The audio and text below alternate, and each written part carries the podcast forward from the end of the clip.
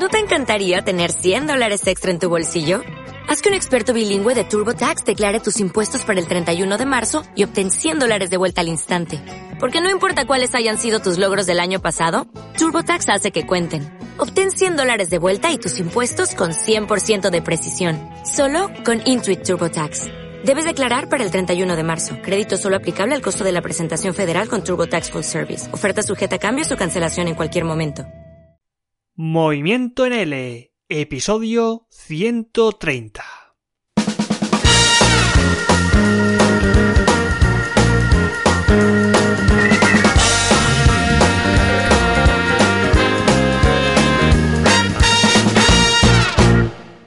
Bienvenido o bienvenida, mi estimado o estimada profesor o profesora de L Online, aquí a tu podcast, a Movimiento en L un podcast para profesores de español como lengua extranjera que han decidido liderar su propio proyecto educativo a través de su propio negocio online.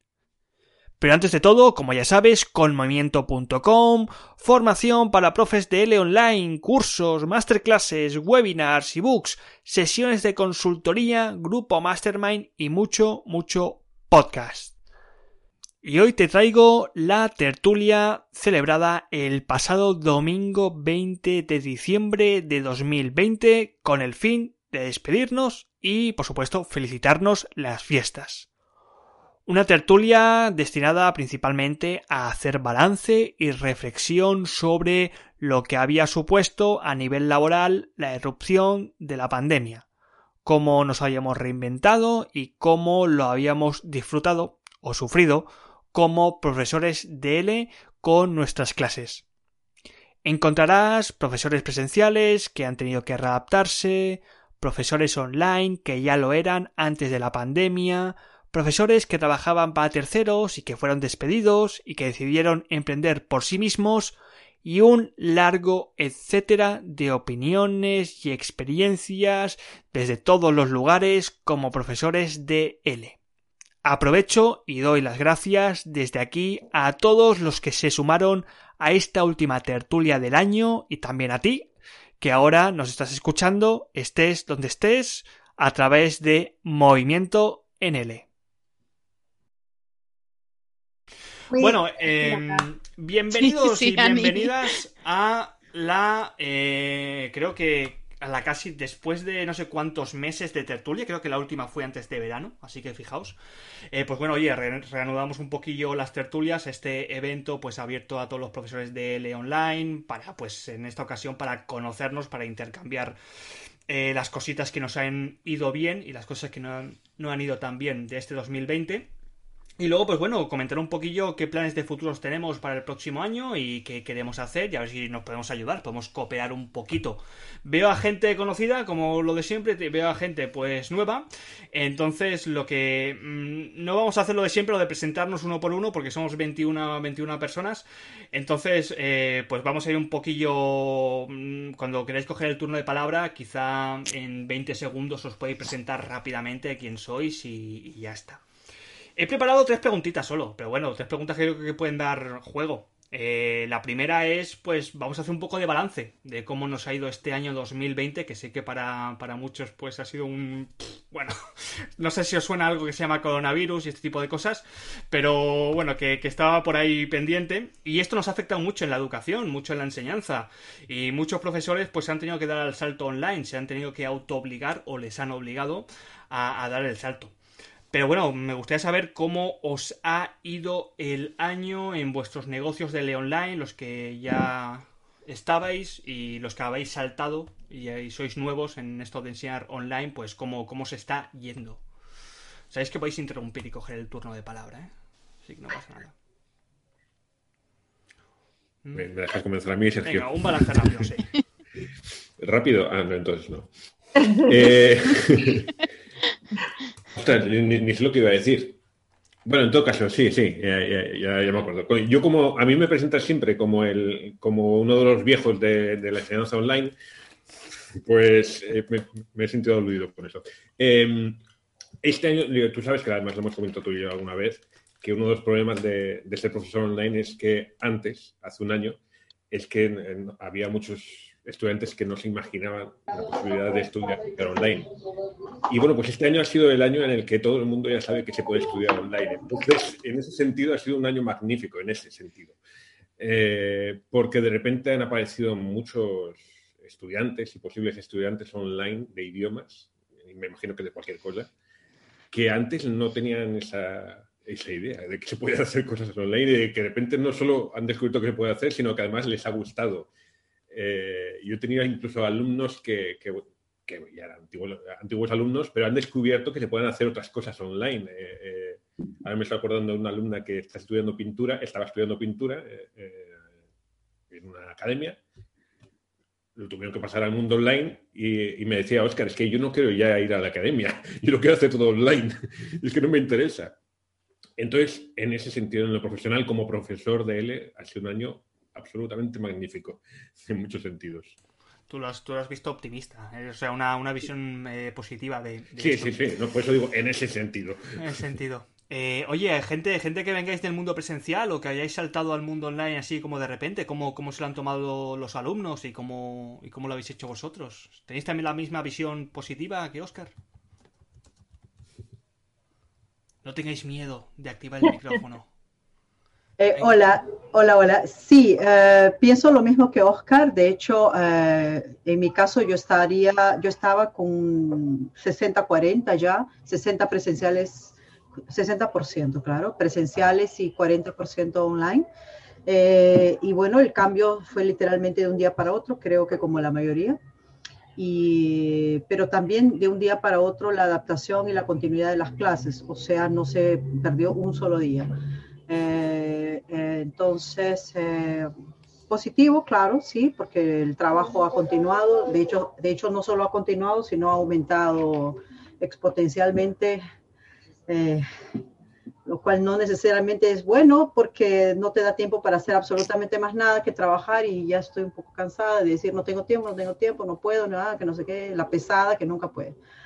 Eh, pero por otro lado, em, también, bueno, te permite, eh, eh, entre comillas, demostrarles a aquellos que eran los no creyentes de que podría funcionar o de aquellos clásicos que dirían mira, yo prefiero que vengas, yo sé que funcionaría, pero me gustaría, no sé, me parece mejor vernos.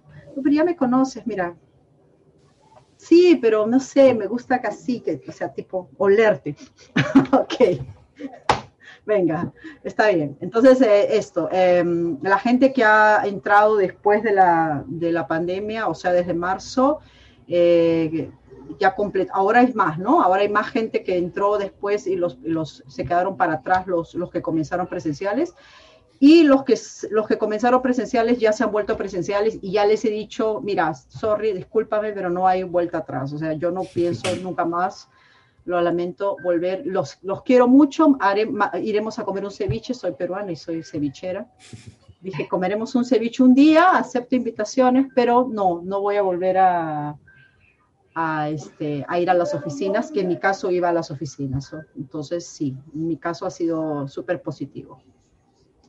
Qué bien, me gusta eso de lo de que no hay vuelta atrás. Esto es un tema también interesante para, tratar, a ver si eh, hay vuelta atrás, vamos a volver a lo de antes o, no, o no exactamente. Em, ¿Quién quiere continuar? ¿Yo puedo?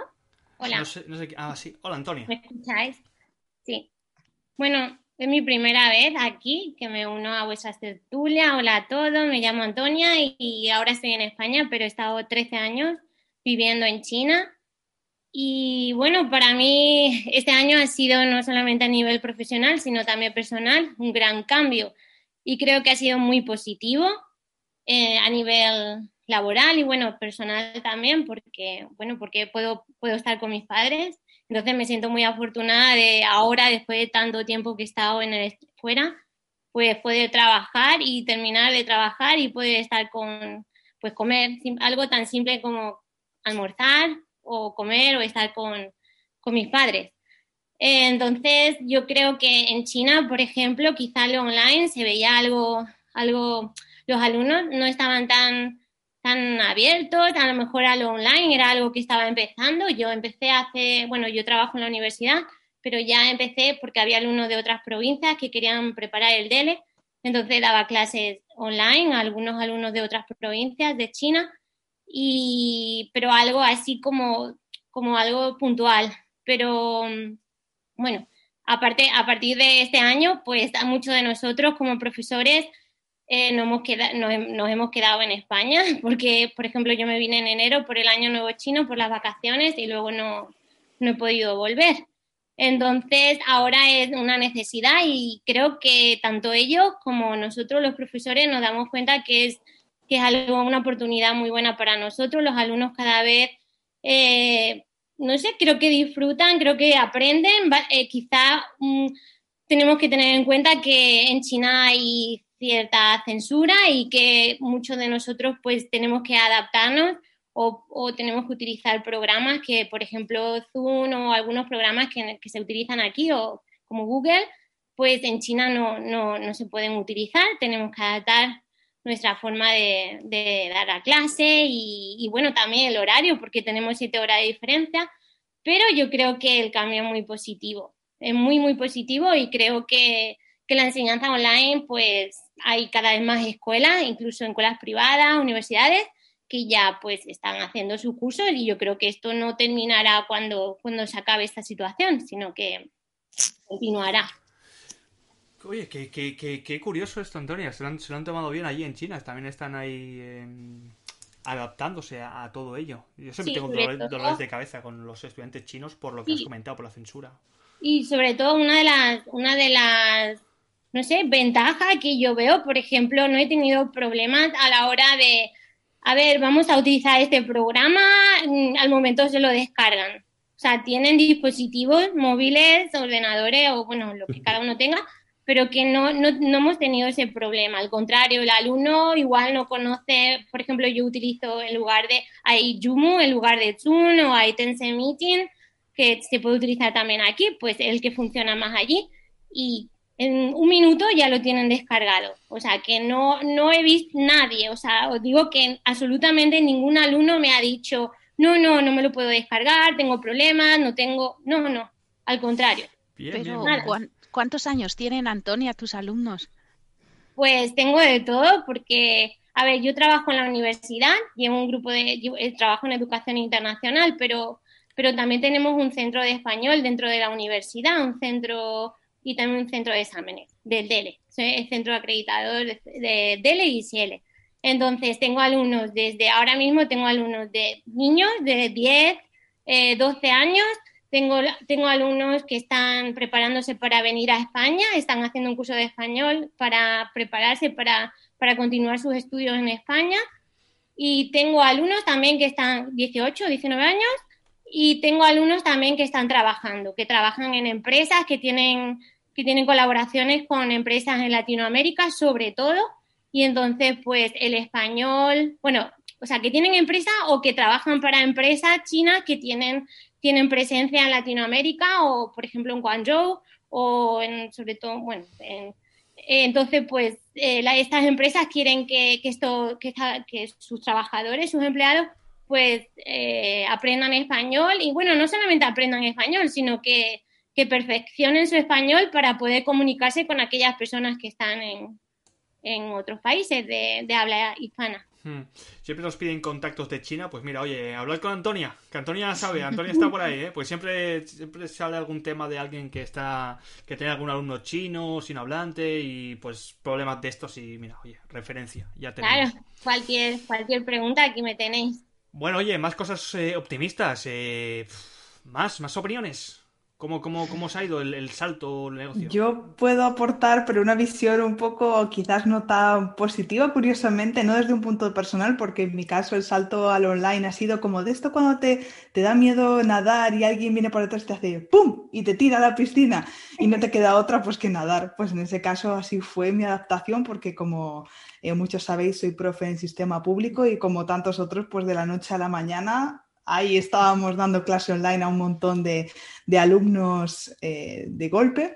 Pero yo lo, fijaos que escuchando a la compañera, digo, fíjate que depende del país y la relación con la tecnología, pues la experiencia ha podido ser más o menos positiva. Y yo creo que en ese sentido Asia, quizás como, bueno, no todo, pero al menos China, que es un país donde la tecnología creo que es muy puntera, quizás tiene otra relación, pero en Francia, curiosamente, eh, yo que vengo desde el sistema público y además trabajo en institutos que tienen una población bastante desfavorecida en algunos casos, yo creo que no siempre ha sido positivo y de hecho eh, ahora hemos estado otra vez en un sistema híbrido, digamos, y yo no he notado ninguna mejora respecto a marzo y quizás hasta peor, como hasta noto hasta un cierto rechazo hacia la tecnología porque hemos estado desde marzo confinados con clases online a distancia y después en septiembre volvimos como siempre con la mascarilla y ya está. Y en noviembre sistema híbrido, mitad de clases en casa, mitad de clases online, nos íbamos alternando en función de las semanas y los alumnos, o sea, para ellos ha sido como otra vez vacaciones, ¿no? No han integrado todo lo que la enseñanza online puede ofrecer y hasta he visto muchísimo rechazo entre mis propios colegas de trabajo y atención lo que me dijo el otro día una compañera que ahí lanzó el debate a ver qué pensáis, porque me dejó pensando a mí, me dijo, es que ¿sabes por qué quieren que desarrollemos tanto todo esto de la enseñanza a distancia, online, en el sistema público al menos? Porque así el día que pues tú tengas una baja porque te has roto una pierna, te podrán obligar a seguir trabajando online. Esa es su teoría. A ver, ¿qué pensáis vosotros? Ahí lo dejo.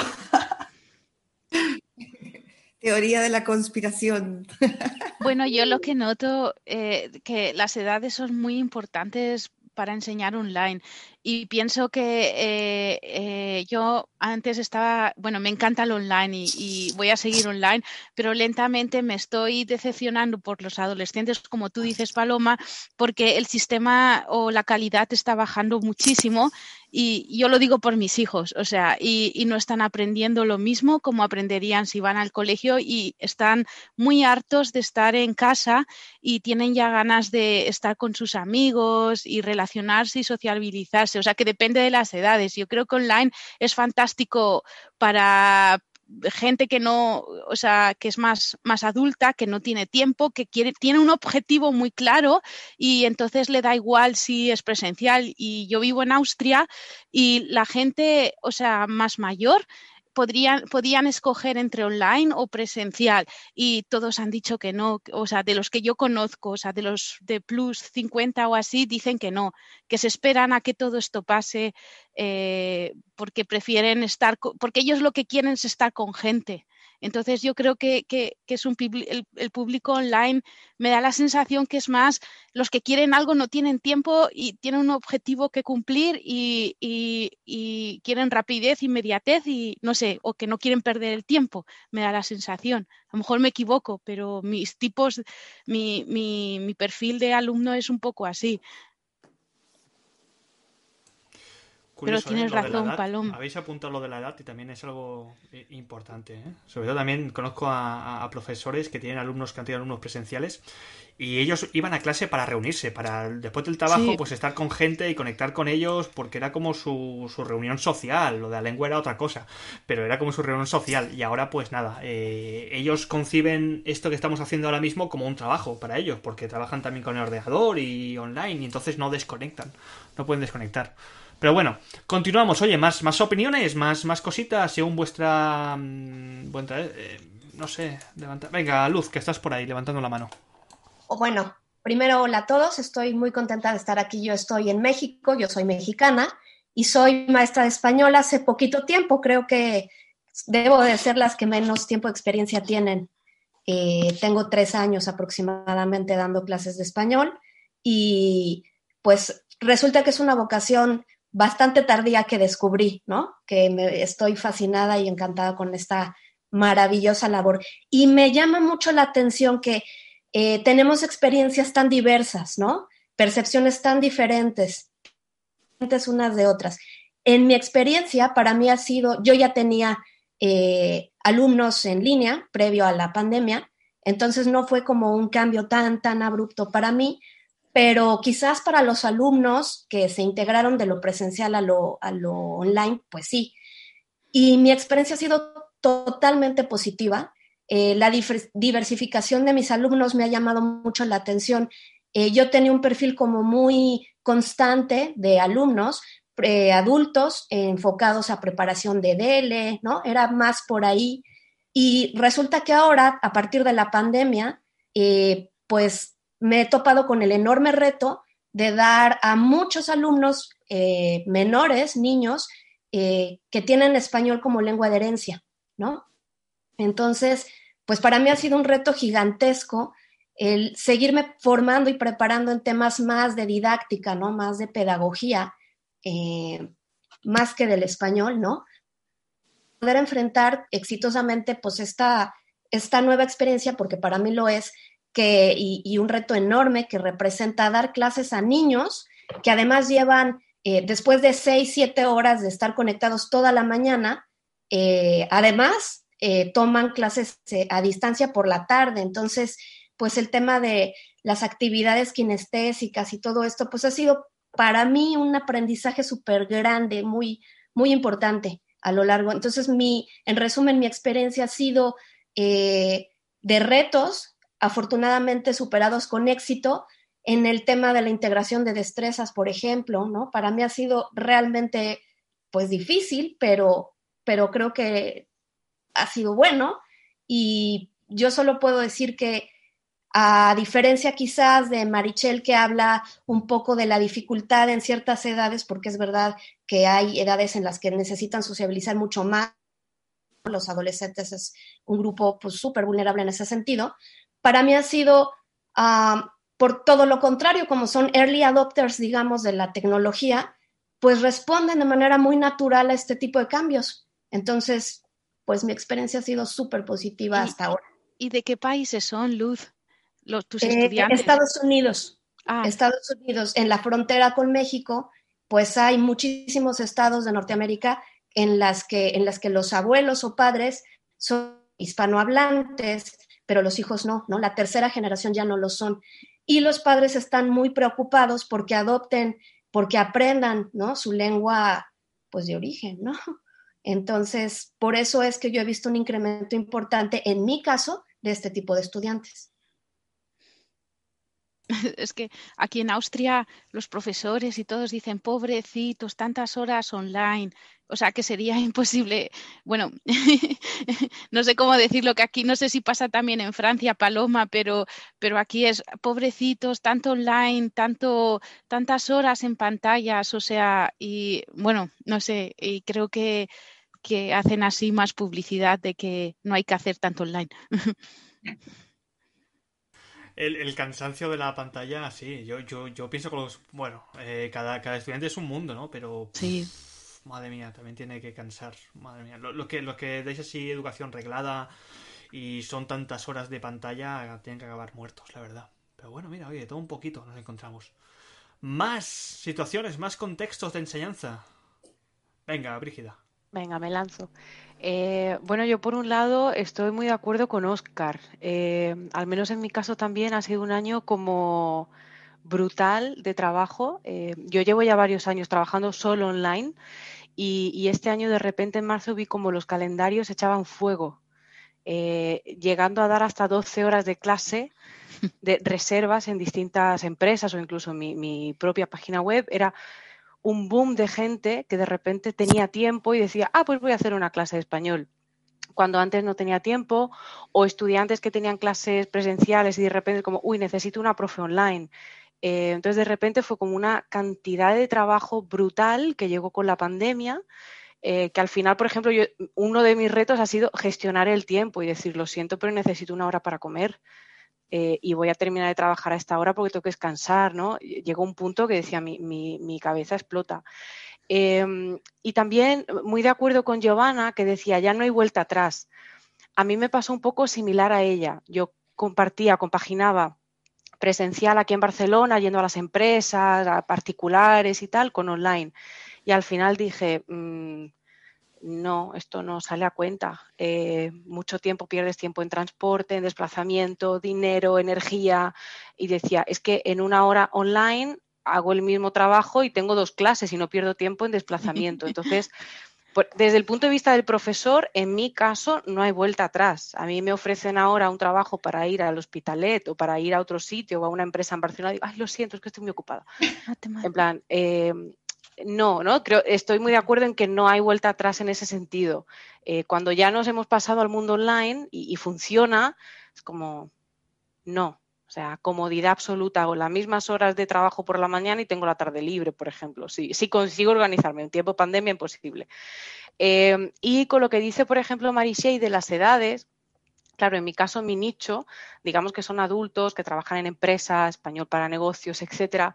Entonces es gente que tiene el objetivo muy claro y no le importa hacer clases online. Quizás si trabajara con niños, adolescentes, personas eh, mayores, serían un poco más reticentes, no lo sé, eh, pero por el nicho en el que yo estoy especializada, eh, la verdad que ha sido un año muy positivo. Y, y contestando también a Antonia, voy enlazando, yo también trabajé en China entonces ahora trabajo también con chinos, colaboro con una empresa que está especializada en, clase de, español a chinos. Y es flipante porque tienen LMS o, estas plataformas de, aprendizaje que son increíbles, nos llevan años de ventaja eh, en todos estos sistemas y yo creo que desde muy pequeños los niños, eh, que puede ser un nicho eh, para muchos profesores, porque el español en China cada vez está más desarrollado y mucha gente tiene interés por el idioma, como decía Antonia, porque van a trabajar a Latinoamérica en empresas o los niños tienen que aprender muchos idiomas. Bueno, es, China. Pero, pero realmente creo que en tecnología nos ganan y no hay ningún problema tecnológico con ellos. Cuando a lo mejor aquí en Europa te dicen, uy, pero esto cómo funciona y lo de la cámara no lo tengo muy claro, y, pero a ver, en China es súper fácil trabajar con ellos. Eh, aunque, como decía, hay gente que tiene problemas con estudiantes asiáticos, pero eh, bueno, es cogerle el, tranquillo. Así que nada, yo mi valoración de este año, eh, muchísimo trabajo, mucho aprendizaje, pero, pero muy bueno. Y además, em, lo que ocurrió, no sé si a alguno más le, ha pasado, quizás Oscar, no sé, por los más veteranos que conozco un poco em, el hecho de tener experiencia en este mundo online hizo que, por ejemplo, marzo y abril yo dedicara horas de trabajo a ayudar a compañeros del sector, a formación de profesores que de repente se vieron eh, sobrepasados con ¿Qué, hago con, Google, con Zoom, con, con Teams, con Classroom? Eh, ¿Qué puedo hacer online? No sé cómo adaptar las clases. Entonces fue otra faceta de, la labor, ¿no? ya no solo profesora, pero también formadora de compañeros, porque la gente, yo decía al principio, veía muchos mensajes ¿no? en redes sociales de que, ¿qué hago? Gente muy estresada, ¿no? Entonces creo que a lo mejor, no sé si me equivoco, los que ya estábamos en este mundillo hemos trabajado mucho este año y hemos tenido mucha carga de trabajo. Eh, así que bueno, esa es mi, experiencia. Ahí la dejo.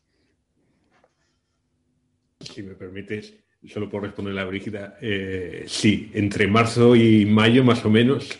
Yo de las clases a alumnos no me acuerdo muy bien, pero de todas las ayudas que, hice, los webinarios, los vídeos, las, respuestas, preguntas, miles de preguntas que, muchas preguntas que llegaban de, de otros profesores, de eso me acuerdo muy bien porque fue exhaustivo fue algo tremendo, que lo hice con mucho placer, pero, pero sí, sí, fue un trabajazo.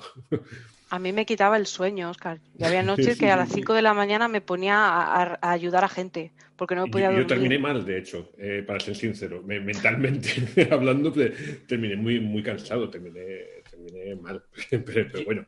Yo me acuerdo de la macro tertulia que hicimos justamente en marzo o en abril, que nos dio por abrir esto justamente en mitad cuando explotó la, lo que era la, pandemia y tuvieron que cerrar los centros, nos dio por hacer una de estas tertulias.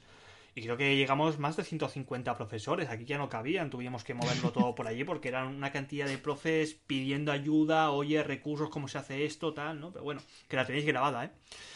eh más, más aportaciones, oye, que está, me está resultando interesante. Va, Emilia. Hola a todos, buenas noches, ¿me escuchan bien?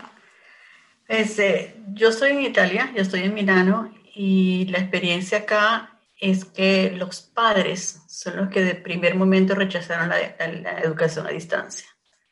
Yo hice una encuesta entre todos los padres de mis alumnos, que yo trabajo en media y en liceo, y ninguno, ninguno está de acuerdo. Dice, no, no, no, es que la escuela hace falta, eso no se puede, eso no, este, esto en, en 15 días está terminado. Nunca se imaginaron que lo que venía era, o lo que está todavía, es serio, ¿no? Y afortunadamente ya yo tenía un tiempo, un corto tiempo andando, solo que esta vez sí tuve más, más trabajo porque obviamente se estaban pidiendo las clases era online y yo decía, no, yo no me voy a mover, yo no me puedo mover. Para mí ha sido muy positivo en todos, en todos aspectos, en el aspecto profesional y en el aspecto personal. Totalmente.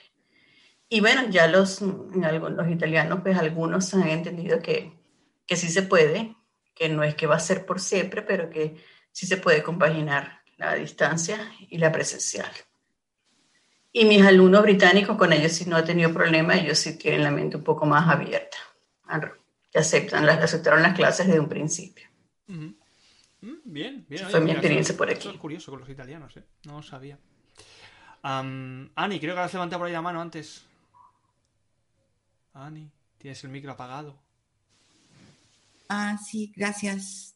Em, quería enfocar mi respuesta en dos pilares el pilar como profesora, yo ah, tenía como tres años de práctica online, pero mayormente tenía eh, clases presenciales enfocadas a adultos, profesionales y más que nada como español con fines específicos. A veces trabajaba en empresas, etcétera, etcétera. Y esto me vino como una cachetada, como Paloma dijo, ¿verdad? Como tirarse a la piscina un poco porque si bien es cierto yo hacía algunas clases online, no tenía todas las competencias. Y vino esa desesperación de aprendérselo todo en un día y, ser capaz de enfocarse a, hacer clases online efectivas.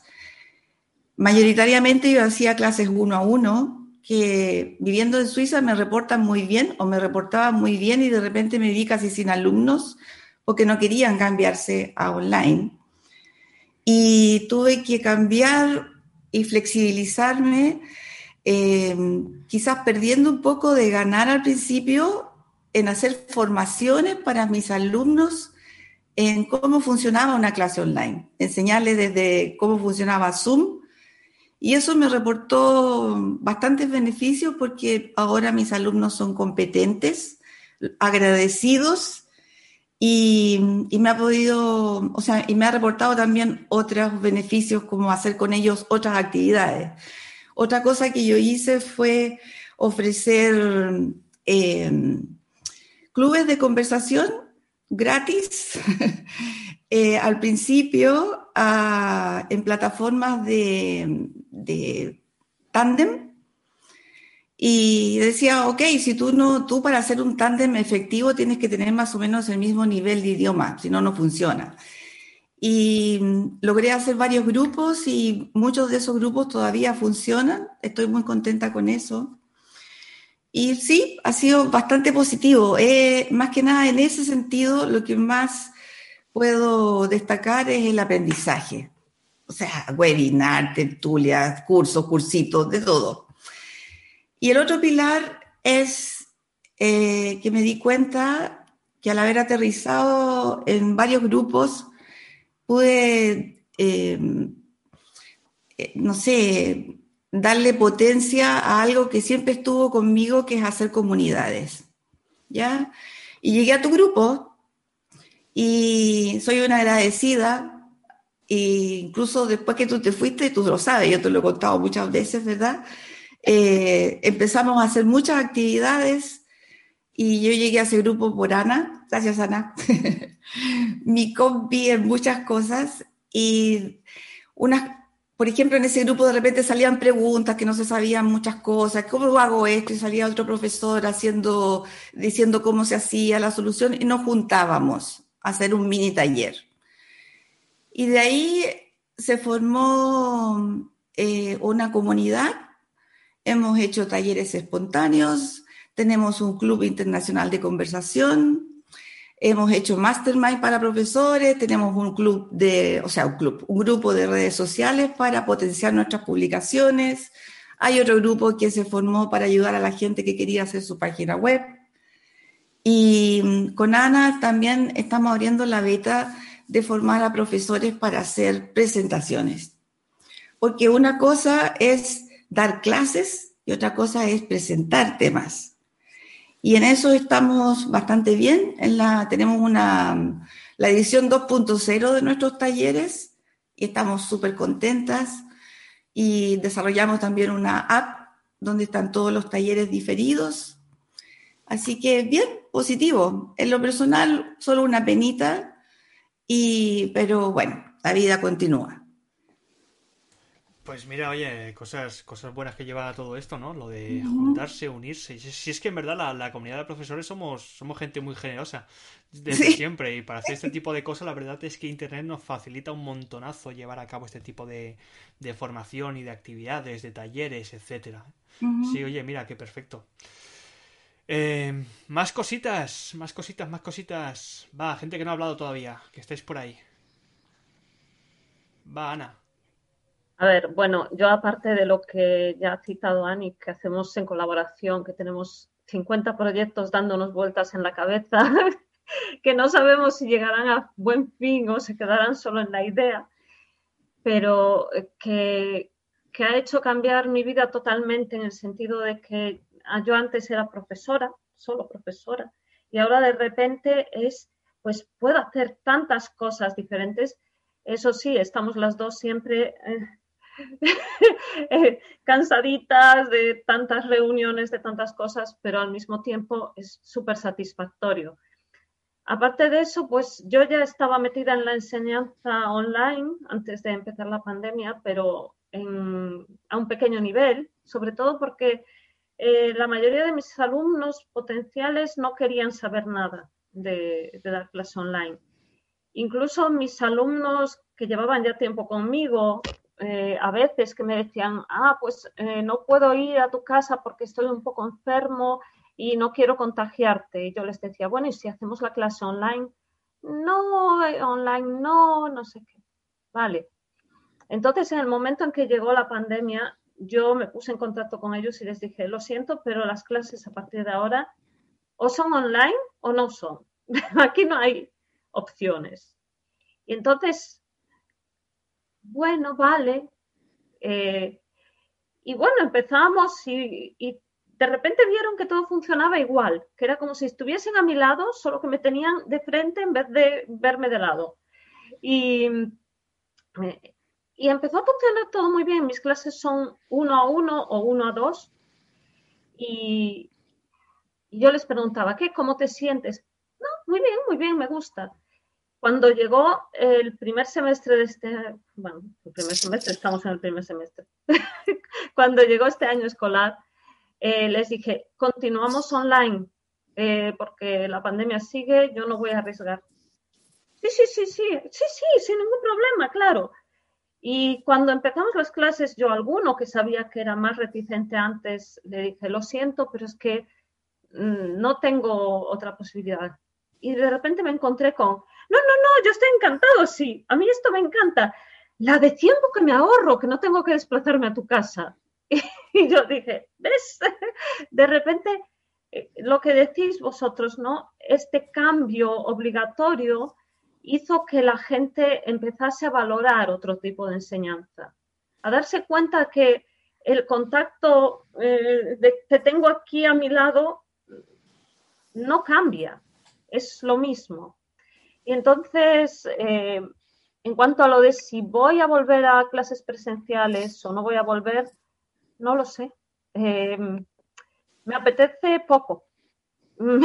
Por eso, porque el tiempo eh, es mucho más rentable así. Bueno, depende de la oferta y la demanda, ¿no? Si tienes muchos alumnos, dices, pues lo hago todo online y si no, pues, escojo todo. Sí, yo creo que va a ser un poco así, pues en el momento en que llegue eh, esto de que podemos volver a trabajar normalmente, pues eh, hablaré con mis alumnos y les diré, a ver qué pensáis y a los que aparezcan nuevos intentaré eh, convencerles de que hagan clase online. Mm. No, hombre, es más práctico para el profesor porque es un lujo no tener que ir a ningún sitio. Va a ser interesante eso, a ver cómo, cómo, ha dejado esto de si volvemos o no volvemos. Bueno, para los que somos, tenemos nuestros negocios, micronegocios y podemos tomar decisiones, hay mucha gente que lo tiene ya claro, pero para la gente que depende de las decisiones de una institución académica extra, vamos a ver cómo se lo toma esa, esa institución y a ver, a ver cómo, si modifica algo o no modifica. Y ahí vamos, vamos a tener ciertos problemas, ¿eh? porque van a haber algunas que van a ser sí, vamos a modificar y otras que van a ser no, vamos a lo de antes y creo que no se va a volver a eso. Más, más. Eh, Eva, mira, Eva y Virginia, eh, no sé, pegaos, la primera. Hola, buenos días, buenas tardes o buenas noches con todos. Sé que vemos personas de diferentes lugares del mundo. Yo estoy en Ecuador, en Sudamérica, así que para mí es mediodía prácticamente. Pues Ana dijo algo que me pareció muy interesante porque lo que me ayudó a mí la pandemia es de que muchos alumnos me encontraron a mí porque me comentaban que sus profesores presenciales ya no querían hacer clases por obvias razones y podía entenderse. Así que ah, tampoco querían hacer clases online. Me pareció súper extraño porque no conseguí uno o dos, conseguí varios alumnos, así que sus profesores no hacían clases online, solo hacían clases presenciales. Así que yo pensaba, y ellos dejaron de percibir un dinero o simplemente a la larga tuvieron que adaptarse y finalmente, no sé, fue muy tarde para ellos recuperar esos alumnos que yo los conseguí en el mes de marzo, en el mes de abril y aún continúan conmigo. Así que esa fue como, wow, creo que nunca nos los esperábamos, ¿no? Yo en lo personal tengo cerca de 10 años haciendo clases online. Así que nunca se me pasó por la cabeza hacer clases presenciales, a pesar de que me lo han ofrecido. Por como muchos lo han dicho, una cuestión de comodidad, de facilidad, le doy más tiempo a diversos alumnos, tengo alumnos en diversos países, no es un solo mercado, Brasil, ah, Inglaterra, Australia, países asiáticos con diferentes horarios, así que en realidad no era algo posible, pero sí me llamó muchísimo la atención esos profesores que perdieron alumnos porque simplemente no querían hacer clases online. Simplemente eso no era de ellos. Ellos solo hacían clases presenciales y ya estaba. Creo que pensaron lo que tal vez pensaban en Italia. Va a ser una cosa de 15 días. En 15 días ya estamos de regreso. En un mes máximo regresamos a la normalidad y el tiempo pasó. Yo creo que deberíamos de prepararnos. Los que tuvieron tiempo para hacerlo, bien, pero los que no aprovecharon esa ola, pues qué pena. Siempre pienso en esos profesores cada vez que veo esos alumnos en mis clases y digo, wow, ¿qué habrá sido de ellos? ¿Qué, qué, qué estarán haciendo en este momento? Ya se habrán puesto como, como el día, porque hay que reconocerlo, son muchas herramientas que necesitamos aprender, muchas destrezas que necesitamos aprender también y desarrollar. Ah, nuestra forma de comunicarnos cambia y hay que reconocerlo. Así que no es sencillo. Yo recuerdo cuando empecé hace 10 años, no era sencillo. Y para ahora creo que quizás ahora tienes como, puedo ver un video, puedo aprender de alguien más, pero hace 10 años cuando yo empecé era así como, ¿por dónde empiezo? ¿Cómo hago? Era como cosas que trataba de hacer en clases y no me funcionaba. Ok, esto no me sirve porque no tengo nadie que me cuente si lo hizo antes, le funcionó o no. Creo que ahora es un poco más fácil, pero el tiempo pasa y pues un alumno cuando se engancha con un profesor que tiene experiencia haciendo esto, es difícil que regrese a su profesor antiguo, a menos que, pues, no sé, tenga una conexión muy fuerte, pero pues, no fue mi caso. Pude engancharlos, por decirlo de alguna forma, y que se mantengan conmigo, pero sí me llamó mucho la atención que muchos de ellos comentas, sí, Virginia, porque son los profesores que no querían dar el salto al mundo online. Eh, yo creo que también implicaba porque requería esfuerzo, requería esfuerzo sobre todo en adaptación de muchas veces de un tipo de material o un tipo de clase que ya van haciendo durante años y claro, implica esto ha pasado, yo al menos esto lo he leído por Twitter de profesores muy veteranos dando clases eh, presenciales que han tenido que volver al principio de todo, del típico profesor que empezaba a dar una clase y tenía que empezar pues, a, estar ahí preparando el material, haciendo todo desde el principio y todo eso. Y sé que hay muchos profesores que no, han querido dar ese paso porque implicaba mucho esfuerzo. Sí, sí. Mal por ellos, pero pues bien por Yo aproveché bien por ti, claro, bien por ti. Eva, que está levantando la mano. Sí, sí. Hola, buenas tardes a todos, o, buenos días, o buenas noches. Eh, pues eh, comparto, bueno, tengo mm, compañeras que un poco me han contado también lo que dice Virginia, porque no, no que no hayan querido adaptarse, pero que han, han terminado exhaustas, mm, dedicándole 12 o más horas porque se tenían que preparar mucho, que es muy cansado, yo ya quiero volver al mundo presencial porque, porque estaban agobiadísimas. Es que mucho más trabajo, claro, es verdad. Y me dice, ¿y tú cómo lo haces? Pues yo ya llevo dos años dando clases online, pero es verdad que en el último año un poco sí mm, colaboro también con el Instituto Cervantes y un poco he dado clases presenciales pero em, yo para mí es muy, muy fácil, ¿no? Pero claro, es verdad que para el que no está preparado, pues, pues le cuesta mucho. Es para mí la experiencia mm, más grande y más satisfactoria ha sido en este tiempo, como digo que trabajaba también en el Cervantes, es eh, dar clases a grupos, porque yo siempre daba clases online, pero individuales y es dar clases a grupos de 10 personas, incluso dar clases de un curso, he dado cuatro cursos de preparación al DELE, haciendo pruebas en grupos y cuatro horas, cursos intensivos de cuatro horas seguidas. Y, y la, incluso cursos intensivos en verano de niveles diferentes. Y para mí ha sido una experiencia fantástica, me encanta. He descubierto que, que, bueno, el tú a tú está bien, pero los grupos son geniales. Me gusta mucho. Eso es, la. también. ¿Cómo? Que es más dinerito, ¿no? claro, y ese es mi objetivo, ¿no? Ese es mi objetivo a nivel de negocio, tener grupos. Sí, sí, sí. sí, sí. Así que en ese caso, esa ha sido mi, e, ese ha sido mi, mi gran descubrimiento positivo. Oye, bien, estamos siendo todos optimistas, ¿eh? Por lo que veo aquí. Oh, Dios mío. Y me imaginaba aquí alguien, no, no, es que a mí esto no me gusta nada, no me ha gustado, estoy aquí quemado, madre mía, tantas horas de trabajo.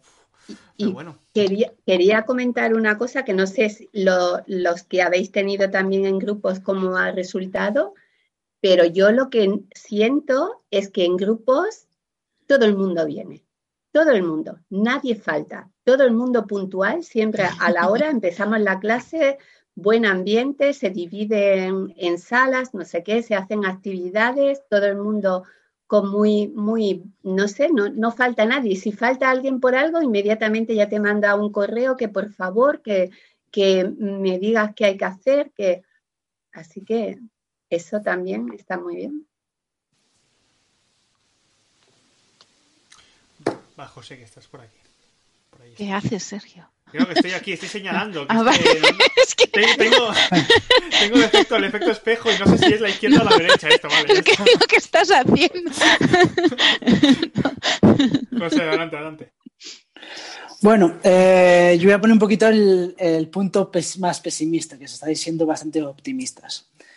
Eh, bueno, a mí no me conocéis porque no he estado en esta tertulia participando, pero sí que eh, estoy con las clases online. Lleva ya tiempo, conozco bien las diferentes plataformas, pero este año me ha venido de, de, repente y sin querer, porque yo estoy trabajando en la Universidad de Moscú y no me dan visado para Moscú. Entonces estoy en España. Me parece las clases online bastante interesantes eh, cuando tienes tu familia, tu comunidad, tus amigos, pero ahora mismo me ha tocado estar en, en la casa de mis padres, en una ciudad donde, donde no conozco a nadie, no, no tengo amigos pues una vez que tengo una vida resuelta, pues es una buena solución para mí. Yo, mi objetivo era estar en Moscú. Eh, esto de las clases online, pues me ha perjudicado en también la investigación y otros proyectos que tengo. Por ejemplo, hay alguno que conoce que llevo una página web de, de Educaspain. Entonces, con esto de las clases online he terminado bastante agotado. Eh, y no, no, le pego, no le doy tanto tiempo a, tanto a mi página web de Educaspen y o a mi investigación. Entonces, hablo de mi, mi, punto negativo. He terminado las clases, eh, quería estar un poquito también, escuchar diferentes eh, testimonios y una vez que termine esta tertulia me voy a ir a descansar, que lo necesito también. sí, eso pensaba. Y empezar ya este fin de semana o la próxima semana a, volver a trabajar otra vez con, con, mi página web y con, y con la investigación, que la tenía un poquito parada. es que claro, ¿de qué contexto venías, José? Venías de... Bueno, en teoría son clases online, pero grupales con... Son grupales, porque es, igual, porque como no puedo estar en Moscú porque no me dan el visado de trabajo, yo tengo un contrato con Rusia. Y claro, ahí, por ejemplo, no gano cuatro duros. Eh, lo importante, yo cogí, acepté el puesto porque me ofrecían ahí alojamiento también y quería volver a Rusia porque está trabajando antes en Siberia. Eh, entonces, eh, sí, son clases en grupo y es como si fuesen igual presenciales, pues tengo que darlas académicas ahí en la universidad. Es que es mucho problema de, o sea, sobre todo para gente que trabajáis para instituciones o para, para sean escuelas, centros, universidades, que se están imponiendo, o sea, no había una adaptación por, ni del plan curricular, ni del tipo de gestión del aula, ni nada de esto. Entonces es como de repente os habéis visto, pues venga, sálvate, o sea, hazlo tú y a ver cómo va. Y eso es un problema, es un grandísimo problema porque creo que clases online con 50 alumnos, 100 alumnos, en algunos casos que, he hablado con profesores de universidad, es una locura. Es una locura hacer ese tipo de cosas. Pero bueno. Y, luego también nos pasa que, no sé, hoy lo estaba pensando justo, porque para mí siempre ha sido muy divertido todo online. Me encanta online por muchos, ah, lo que hemos estado hablando, ¿no? No te tienes que mover, eh, no sé, pero es que no sé, ahora mm, he llegado a pensar que estoy eh, bueno, yo claro que voy a continuar online porque es lo que me gusta y es práctico, pero es que em, al principio pues la gente se lo toma, qué bien, ahora tengo tiempo, puedo hacer francés, chino, italiano, lo que quiera, pero es que ahora llega un momento que como estamos tan cansados de todos estos confinamientos que nos están dando, es como que estamos deseando salir. Eh, no, no sé cómo decirlo, si les va a pasar a más alumnos o no, bueno, hay para todo, ¿no? Pero, pero también es el otro efecto, ¿no? O sea, como que al principio qué bien, puedo aprovechar desde casa para hacer cosas, para nosotros mejor como profesores, pero ahora es como que la gente, yo no lo sé a qué a qué nivel, pero como que eh, tengo ganas de salir ya, estoy harta de estar en casa y de, no, no, sé, en ese sentido, ¿no? Que también he pensado, ¿y si hacemos el efecto ahora de que queremos salir, o sea, no sé. ¿No os lo habéis planteado ninguno? O sea, sí, yo, yo, a mí me ha pasado eso, a que a pesar de que tengo 10 años haciendo clases online, yo era como dándole consejos a mis amigos. Ay, pero tranquilo, vas a estar en casa y bla, bla, bla. Pero llegó un momento en el que las restricciones, no, no sé si ustedes, si ustedes buscan en Google Guayaquil, Ecuador, COVID, van a ver unas imágenes horribles Creo que fue el primer país latinoamericano que tuvo consecuencias muy fuertes sobre el COVID y tú veías cosas horribles, gente muriendo y no teniendo cómo recoger cadáveres, así que no podíamos salir de casa, literal. Yo solo podía salir seis horas una vez por semana y eso luego de cinco semanas a mí, me, a mí, a mí, que yo me la pasaba todo el día, todos los días metida en casa, me comenzó a afectar porque yo decía, quiero salir, quiero salir, con algo que nunca me había ocurrido antes, en los nueve años anteriores, que yo vivía feliz encerrada en mi casa, pero llegó un momento en el que era como esa parte de que sé que antes tenía la libertad de salir, pero no la elegía, ahora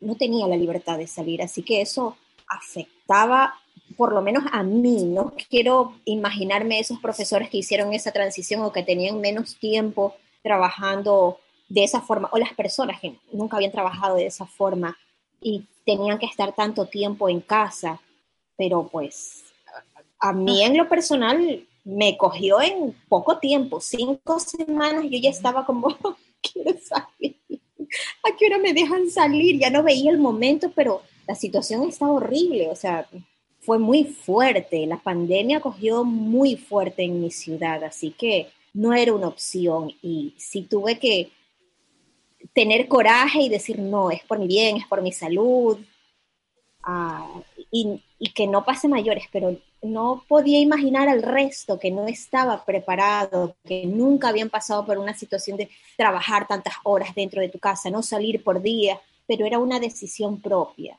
Eso no era una decisión propia, era simplemente que no podíamos salir de, de la casa. Hmm que el efecto psicológico ha sido brutal. Madre mía, estamos hechos para... y, lo está haciendo porque ahora estamos en la tercera. Es, que hoy estoy un poco negativa porque nos han llegado las nuevas normas de, confinamiento y, ya, bueno, lo siento, es que es así. Yo no quiero volver otra vez a eso, otra vez no. Intento motivarme de, venga online, que es lo mejor, que siempre te ha gustado y sigue, pero no sé, hay momentos, ¿no? Vamos así todos. Oye, que, que Antonia tiene la mano levantada. Antonio. Mi micrófono. Bueno, yo soy una persona muy positiva, entonces también quiero aclarar algo. Yo, o sea, siempre, siempre desde que me fui a China, siempre he visto cada dificultad, lo he visto una oportunidad para mí, personalmente, profesionalmente. Pero también quiero aclarar que, bueno, sí, China está muy bien, eh, tiene mucha tecnología, yo me encuentro en un momento de mi vida que he estado 13 años fuera de España y de repente estaba aquí. La verdad es que ya me apetecía disfrutar un poquito de España, de, mis amigos, de mi familia, del sol, porque vivo en una ciudad donde hay 65 días de, de sol al año. Y entonces de repente me veo aquí en Málaga, pues veo el sol y estoy aún más positiva. Pero también, por ejemplo, estoy dando clases en dos universidades ahora, en, en Sichuan, otra en el norte de China, en, en Changchun. Y aquí, por ejemplo, he tenido problemas con la tecnología. La, el aula no estaba preparada. No es igual dar una clase de español a una empresa de chinos donde hay un montón de empresarios, donde, o por ejemplo, doy, eh, estoy en el centro de, de, examinador de la universidad en Chongqing, donde son alumnos que se están preparando para el DELE pero yo no estoy en el departamento de español donde hay 50, 100 alumnos en una clase, porque entonces para mí es muy fácil hacer conversación, porque mis alumnos son clases pequeñitas. Entonces, es verdad que, el por ejemplo, en este tipo de alumnos, pues yo creo que hay oportunidades. Si pensáis en que queréis enseñar a alumnos chinos en, en, en este tipo de situaciones, claro que podéis encontrar alumnos. Pero trabajar en una universidad por ejemplo, en un departamento de español o como segunda lengua extranjera o en una escuela secundaria o que ahora cada vez, pues bueno, el español ya está en, como, como lengua en el examen nacional, como selectividad aquí. Bueno, pues ahí ya es más difícil porque son, son clases grandes y quieren quizá profesores que estén allí. Muchos de mis compañeros ya están trabajando allí porque se quedaron allí porque estaban allí o porque se han podido volver que también quiero aclarar esto, que quizá yo lo he puesto muy positivo, tecnología, hay mucho mercado, pero hay que tener en cuenta que, que también hay que conocer la parte esta negativa, parte de censura, parte de, o sea, que parte de, no sé, este tipo de, la educación reglada quizás no es tan fácil enseñar online, porque las clases no están preparadas, porque quizás no tienen tampoco tantos ordenadores para tantos alumnos y tienen que estar compartiendo, por ejemplo, como me ha pasado a mí en Sanchun, ahora que tenía un, o sea, me veían en una pantalla, en un proyector, y yo veía a los alumnos a, a cinco metros, es que no sabía, ya, ya reconozco las voces, pero al principio no sabía quién estaba hablando. Entonces, también quiero aclarar esto. Y, y, y también porque a mí me ha pillado en un momento, pues, que yo lo necesitaba, personalmente. También estar aquí. Y online pues me ha venido súper bien, pero he hecho de menos muchísimo mis eventos culturales, mi, en China pues puedes moverte con, en muchos círculos diferentes, no sé, eso sí que lo he hecho de menos. Por eso uno de los motivos que estoy aquí con vosotros hoy en esta tertulia, porque me sentía un poquito sola. Sí, sí, es comentado, también lo ha comentado la Brígida por el, por el chat, y es que es, el hecho de la diferencia entre la educación reglada y la, privada, que los que habéis estado en la educación reglada y os han obligado pues a tomar... Mm, eh, parte en esto diciendo pues bueno ya vosotros os, os, lo hacéis pues es que no, no se ha podido no sé si en el futuro esto igual es cuestión de tiempo, vamos a ir avanzando hacia modelos ya eh, educativos, de enseñanza, con un sílabus adecuado, con una gestión del aula, con grupos adecuados, con ciertas actividades dinámicas, pues ya más adaptadas para este tipo de contextos. Pero los que venimos pues de la educación privada, que pues podemos hacer nuestras propias reglas y, leyes, es decir, cuánto trabajamos, cuántos son los precios, eh, cuántas son las clases y tal, pues la verdad es que lo hemos tenido un poquito más fácil que todo esto. Oye, que tenemos, tenemos que ir cerrando ya esto, que son las 7 ya. Em, me gustaría terminar, pues, eh, haciendo la, la, pregunta inversa. Os he comentado, pues, como una reflexión, balance de vuestro 2020 con todo esto del coronavirus. Ahora os hago la pregunta del futuro. ¿Cómo, ¿Cómo, veis este 2021? ¿Cómo os veis como profesores? Si sois optimistas, sois pesimistas, si esto pues ha llegado para quedarse, aunque ya hemos tratado este tema un poquito. Y bueno, ¿cómo, cómo veis 2021? ¿Qué planes tenéis y qué, qué, qué vais a seguir haciendo? ¿Si vais a dejar esto? Ya no hay vuelta atrás, ¿eh? como decía Giovanna. Se trata, al menos yo creo, los que somos profes autónomos, que tenemos nuestro negocio y trabajamos un poco a nivel personal, lo que hablaba antes, lo que, comentaba Antonia, pues son dos mundos muy diferentes, estar en la pública, en la arreglada o simplemente tener nuestro negocio. Pero yo creo que es cuestión de seguir mejorando, seguir innovando, seguir introduciendo mm, cositas nuevas que atraigan a más estudiantes y que mejoren nuestra nuestra calidad de vida. O sea, menos clases o más dinero o más alumnos en grupos. O, sea, seguir innovando y mejorando el, negocio, yo creo. Pero, pero este año ha sido como un antes y un después para todos y yo creo que ha venido para quedarse, en mi opinión personal. Más opiniones 2021. Nadie. Solo Brígida tiene opiniones 2021. es la única pitonisa aquí. bueno, yo estoy de acuerdo con ella. Es, es, verdad, ha llegado para quedarse y, no pienso, vaya, yo pienso ahora en ir a dar clases presenciales y, digo, bueno, y ahora y eso, qué, qué, raro, ¿cómo se hace eso ya?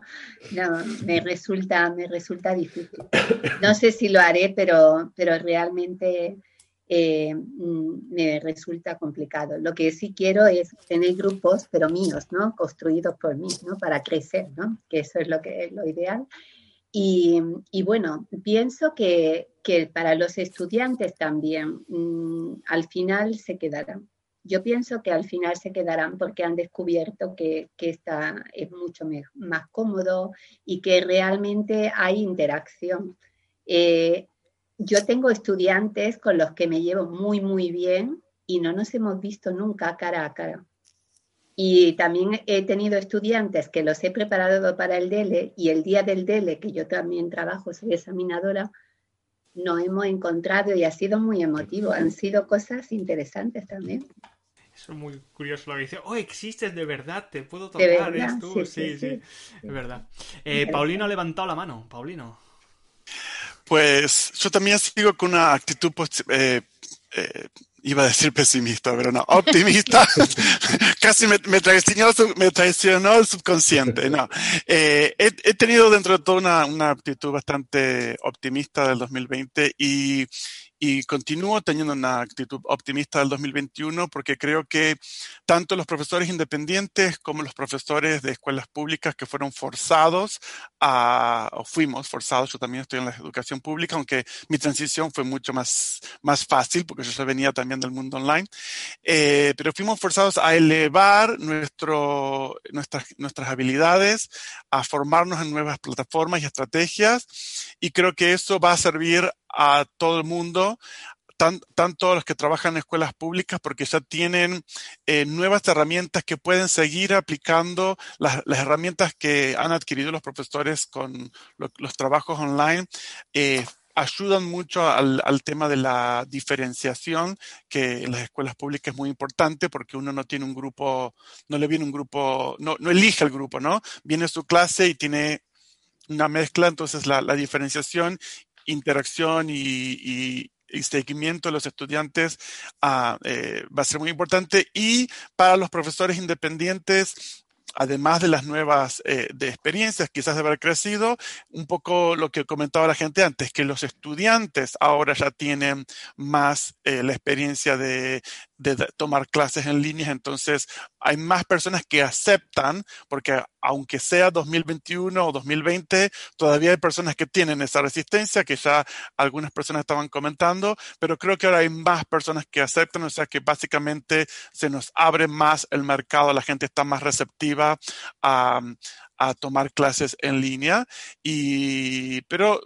seguimos siendo educadores, seguimos siendo profes y eh, eh, también hemos normalizado un poco lo que es la, formación continua de los profesores y que eh, a veces buscamos diferentes alternativas, conferencias. Bueno, ahora una conferencia online, una tertulia, un, webinario, es algo también que está eh, metido en, nosotros y en, la educación en general como una alternativa un poco más creo que antes los webinarios, conferencias online estaban vistas como que, ah, no es serio, pero ahora que todos tuvieron que pasar por eso, eh, realmente ven que tiene el mismo valor y el mismo valor para continuar con la formación que tiene cada uno. Así que creo que eso es algo positivo, que podemos continuar con eso, enriqueciéndonos no solamente de formaciones locales, pero eh, todo tipo de formación que esté a nuestro alcance en línea. Hay elementos que han venido para quedarse, ¿eh? uno de los webinarios, la verdad. Que así que esto. Han, nacido adictos a webinarios en este siglo XX. más, más, oye, más opiniones que pensé de este 2021, ¿cómo lo veis? Venga, Luz, que se levantó la mano. Eh, bueno, yo coincido con Paulino, soy más que optimista porque creo que es el momento de la educación online, que para no ser más repetitiva, es, es verdad que llegó para quedarse y no solo eso, sino para seguirse desarrollando, ¿no? Eh, para explorar nuevas posibilidades dentro de la enseñanza en línea. Yo creo que es un gana-gana, no nada más para los profesores, que ya se ha discutido en qué sentidos nos ha beneficiado muchísimo, sino por supuesto también para nuestros alumnos, que se amplía su, la gama, la oferta de profesores de acuerdo a los intereses y necesidades que ellos tienen particulares, ¿no? Entonces, si yo soy un alumno y necesito, y estoy muy interesada en en aprender el español, pero con una variante dialectal en específico, o en mi caso, que mi diferenciador, digamos, es como añadir el tema de la interculturalidad a partir de la cultura mexicana, bueno, pues eh, cada uno dentro de los países que tenemos, tenemos muchísimo que aportar y eso me parece que es un beneficio enorme para nuestros alumnos, ¿no? No nada más para nosotros. Yo creo que va a ser un año de gana-gana para todos, ¿no? sé, estoy más que optimista en ese sentido. Sí, sí, sí, sí. Oye, lo que has, lo que has comentado, Luz, de la especialización, por eso muchos, muchos alumnos que no están obligados a ir a, un sistema de enseñanza arreglada, por edad o por lo que sea, deciden estudiar online porque saben que encuentran cosas especializadas que no van a encontrar en una academia o en algún eh, tipo de, educación más, más, un, más reglada, ¿no? Em, no sé quién ha levantado la mano. Yo. Venga, Oscar. Eh, vale, voy a poner los puntos negativos para el próximo año. Más o menos. Eh, bueno, por una parte, va a haber problemas psicológicos. Quiero decir, eh, eh, mucha gente lo estamos diciendo, ostras, esto no tiene vuelta atrás. Ha, habido gente que ha pasado del presencial al, online, pero va a haber gente que tenga que volver otra vez al presencial y eso va a causar disgusto. Yo lo estoy viendo en, mis propios amigos, que en diferentes trabajos que ahora trabajan online y que están temiendo literalmente el día que tengan que volver al, trabajo porque pues, están adorando trabajar online. Eh, entonces, bueno, por un lado está el tema psicológico. Por otro lado, eh, en, lo que, en lo que se refiere a la enseñanza arreglada, a mí me encantaría pensar que, que las escuelas, las universidades, los centros educativos, tanto privados como, como públicos, sobre todo públicos, van a aprender de, de este año pero yo mucho me temo que, que eso no es tan posible. Quiero decir, me encantaría pensar que va a ser así, pero sabemos muy bien que la educación, sobre todo la pública, pero también la privada, avanza un paso lentísimo en lo que se refiere a novedades. Así que me encantaría pensar que el 2021 va a ser diferente, pero lo dudo muchísimo. Eh, bueno, el 2021, cuando termine todo este rollo, que, que todavía falta bastante. Entonces, bueno, ya veremos.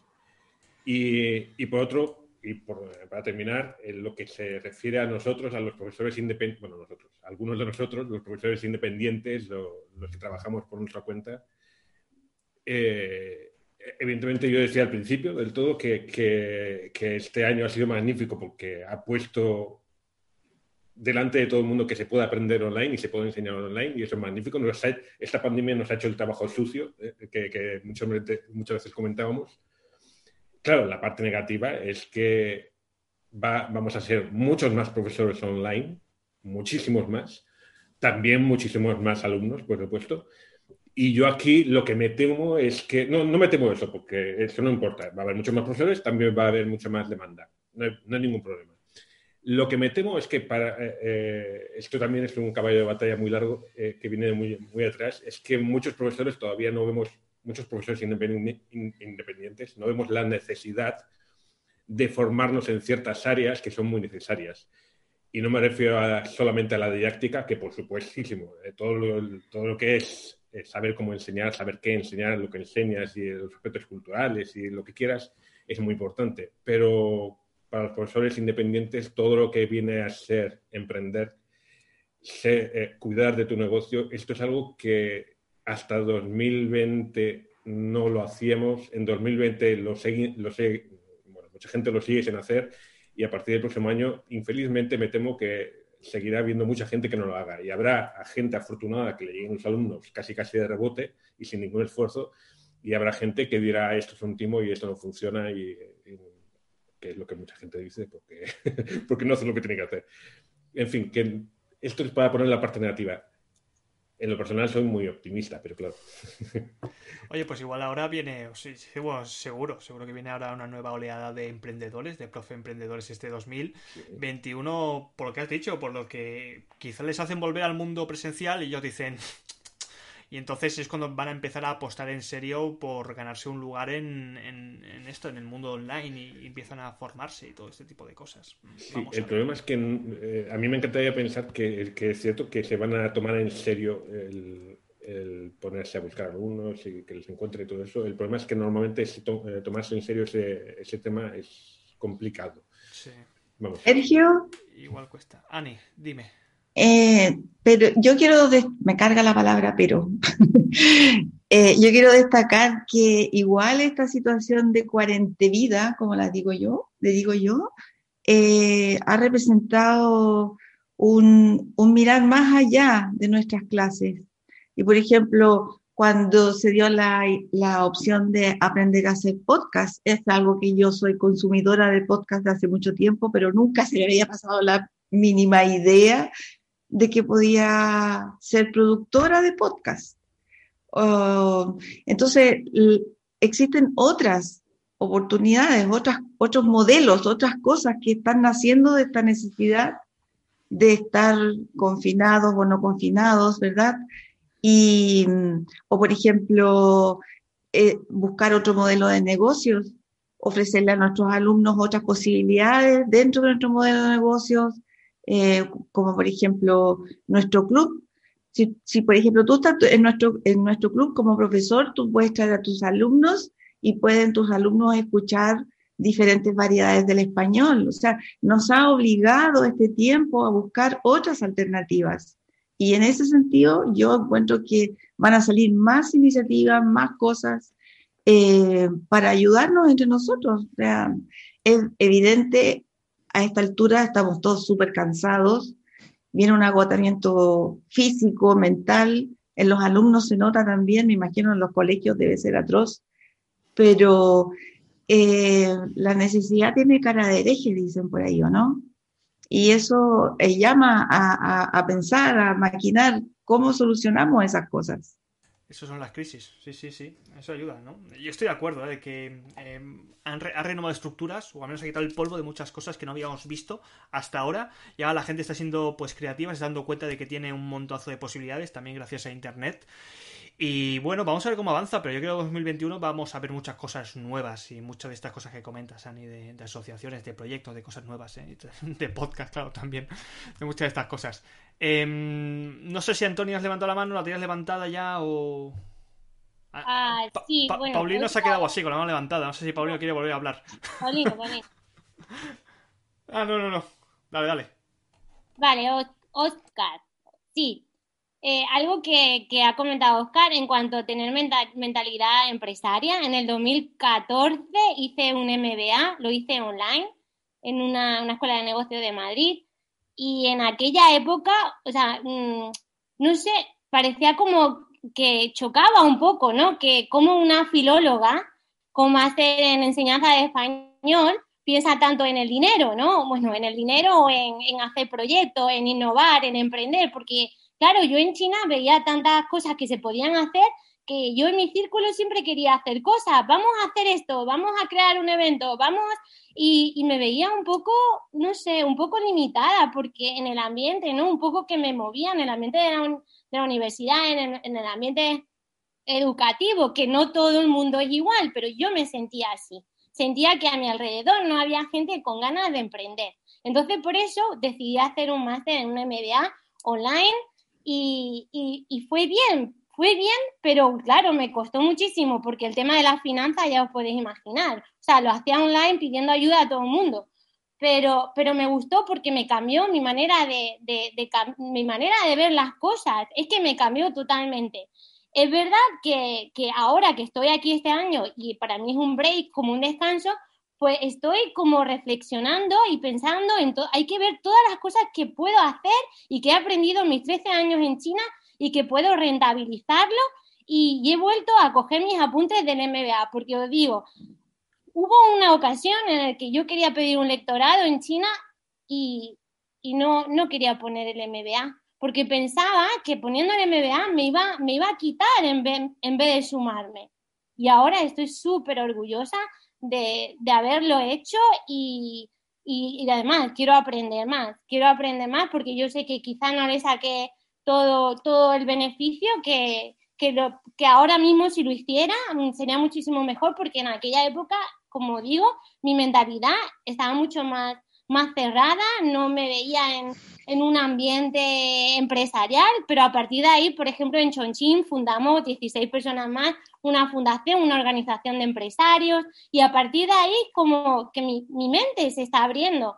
Y, y, echo de menos eso, estar con, con en, en, o sea, me gusta mucho lo online porque cuando voy a Chongqing quizá en la universidad me veo igual que no tengo la, la oportunidad de, de hablar con gente que quiera hacer cosas entonces, online me encanta, me encanta estar aquí con vosotros, con Oscar, con Sergio, con, bueno, con todos los que soy emprendedores, pero, pero es verdad que, que me sentí un poco sola en ese sentido, ¿eh? Y, en el 2014 era como un MBA, Antonia, pero si tú eres profesora de español.